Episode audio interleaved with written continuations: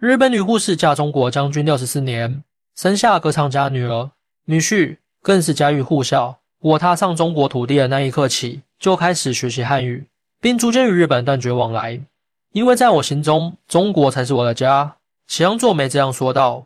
二十四岁那年，日本女护士佐藤无登离开了日本，来到中国。在这个陌生的地方，她嫁给了一位中国的将军。一个日本女子嫁到异国他乡。至死都不离不弃，而他的女儿更是优秀不已，嫁给了中国家喻户晓的牛人。日本女护士和中国将军之间发生过怎样的故事？这位女婿又是怎样的牛人？一九一二年冬，蒋百里接受任命，出任刚刚成立的保定新军军官学校校长。接到这样重要职位，蒋百里立志一定要办成一所精良的军校，为国家培养一批优秀军官，以振兴军力。但是当时的北洋政府。根本无意建立一支现代化的武装力量，他们对蒋百里的作为根本漠不关心，所有经费申请都石沉大海，使得蒋百里无法施展抱负，倍感绝望和前景阴暗。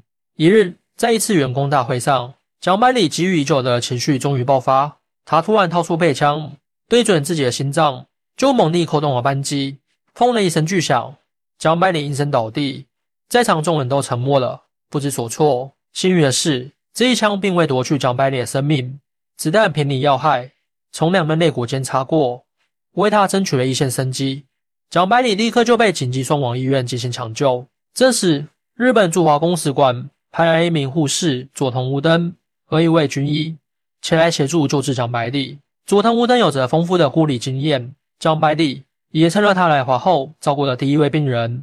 得知蒋百里受伤的始末后，佐藤无登更加仔细地照顾他。他耐心倾听蒋百里倾诉身世，还用自己蹩脚的中文宽慰他，让他树立起为国奉献的信念。渐渐的，两人超越了医患关系，成为可以互相托付的知己好友。在佐藤无能三院的悉心照料下，蒋百里的伤势终于恢复了大半。这段时间里，两人的交流越发频繁，然后两人逐渐发觉彼此的兴趣爱好竟如此契合。佐藤无灯喜爱读书写作。蒋百里同样最新文字，佐藤无灯热衷音乐艺术，蒋百里也是行家。两人常常交流文学心得，分享音乐见解，健身情愫。更让两人灵魂相通的是，都怀揣着报效国家的远大理想。佐藤无灯立志成为军医，为日本士兵献出绵薄之力；蒋百里憧憬创建一支新军，为中国培养人才。这份共同的热情和向往，成为他们坚实的联系。种种契合点。让两人关系亲密无间。渐渐的，蒋百里发现自己已不知不觉爱上了这个美丽善良的日本女子。某日清晨，蒋百里鼓起全部勇气，开玩笑问道：“我快要痊愈了，你还愿意留在我身边吗？”佐藤无灯听后红透了脸，羞答答的说：“只要蒋先生需要，我会一直陪着您的。”举臂，两人相视一笑，心中都明白他们之间的感情已变了质。然而好景不长。佐藤无登不得不离开中国回国，与心上人重阳相隔。蒋百里这才意识，佐藤无登已经深深的在他心中扎了根。从此，他开始给佐藤无登写下情意绵绵的书信，倾诉对他的思念之情。亲爱的，我每日每夜都在想念你。我们的故事不该就此结束，我会为我们的爱战斗到底。蒋百里在信中写道：“他决心要争取这段家园，向佐藤无登正式表白心迹。”回到日本的佐藤无灯开始一封封参阅蒋百里寄来的厚厚书信，细细回味那些墨迹。他渐渐发现自己的内心早已悄然倾向于这位异国的绅士。那些字里行间流淌的真情告白，让佐藤无灯深感窃喜。他开始暗暗期盼与蒋百里再次相见，并牵绊出一段家园。然而好景不长，佐藤无灯的父母突然跟他说，早就已经为他安排了一门亲事。作为家族的一员，佐藤无灯。理应遵循长辈们的期盼，选择一个门当户对的日本人做终身伴侣，以巩固家族的地位。当佐藤无灯向父母表达自己想嫁给心仪的中国人蒋百里时，父母果然强烈反对这个决定。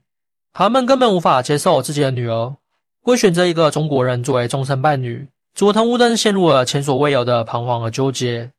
他无法接受父母安排的婚事，却也不知如何打开父母的心结。这时，一方蒋百里深情款款的来信落入他手中。亲爱的，如果最后你还是不理我，我这已燃起的生命之火也必将熄灭。看到这句话，佐藤无灯心中一横，决心无论如何也要争取和蒋百里在一起的机会。第二天清晨，他将蒋百里的一摞情书装入包中，来到父母面前，以绝食的方式表达自己的决心。长辈们见佐藤无灯宁死不改变主意，也明白一个血气方刚的年轻人，一旦下定决心就难以回转。最后，在佐藤无登的不懈努力下，父母不忍心让他自残受苦，终于勉强答应了这门跨国姻缘。一千九百一四年春，佐藤无登抱着激动和期待的心情。踏上了前往中国的漫漫旅途，奔赴异乡，只为与心上人再次相见。来到陌生的故土，他和蒋百里在一家小小的教堂举行了朴素温馨的婚礼。正式结为连理，成为蒋百里的妻子后，佐藤无登就为自己取了个中式名字蒋佐梅。他开始热衷于中式丝绸礼裙和旗袍，并穿着它们生活。即使汉语不太流利，蒋佐梅依然坚持只用中文与人交流。努力适应这里的生活。起初，蒋作梅的中文水平尚属入门，但他每日坚持学习，大声朗读中文文章，记住新的词汇。就连邻里的路人也会听到他在家中不太标准，但语调认真的中文自学。有时路人经过他家门口，能听见张作梅一个人在院子里或房间里练习中文发音，一字一句的重复，生怕一个音错过。邻里的大妈们有时会笑着调侃他：“张作梅。”你中文说的已经很好了，不用天天那么拼命练习啦。江作梅也只是腼腆一笑，然后继续自学。渐渐的，张作梅也能用简单的中文进行日常交流了。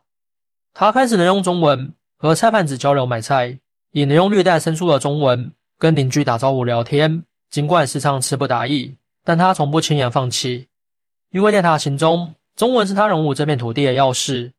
他时时刻刻提醒自己。要用中文思考，用中文表达，这样才能成为这个家庭真正的一员。六年后，江作梅为蒋百里生下了五个聪明可爱的女儿。他立志要把中华文化传承给女儿们。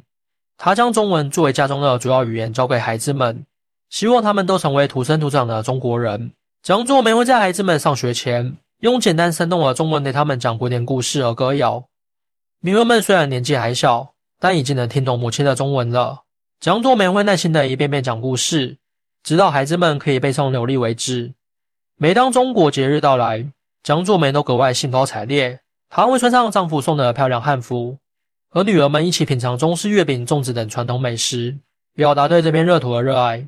女儿们也学着母亲穿上颜色鲜艳、华丽典雅的汉服，头上绑着双双髻，欢乐的在院子里玩耍。他们会模仿大人的样子打坐品茶，有样学样的说中文。看着生龙活虎的女儿们，江作梅感到无比欣慰和幸福。一九三八年，江百里不幸因病去世，终年五十六岁。此时，江作梅面临着重大的人生抉择。她明明可以选择归国日本，回到自己熟悉的环境和亲人中间，可是江作梅依然选择了留在中国，独自一人抚养四个年幼的女儿。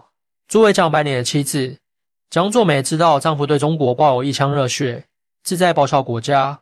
她不能让丈夫的遗志和抱负就此落空。为了完成蒋百里未尽的事业，蒋作梅毅然加入了抗战医疗队，来到前线照顾伤员。在那个艰苦卓绝的年代，她白天忙着为伤员救治，晚上还要照看女儿们的生活。但江作梅从未有一丝一毫的怨言，只是默默承担起这一切。她希望自己的事迹能鼓舞更多人投身抗战事业，完成蒋百里的遗愿。在抗战胜利后。江作梅也没有返回过日本老家，因为在他心中，中国早已经成为了他生活的一部分，成为他心灵的归属。安稳之后，他就开始操心自己女儿的感情状况，其中最让他满意的就是蒋英。说到蒋英，她的音乐天赋可谓惊人，从小就喜欢歌唱的她，有一次在父母面前高歌了几句。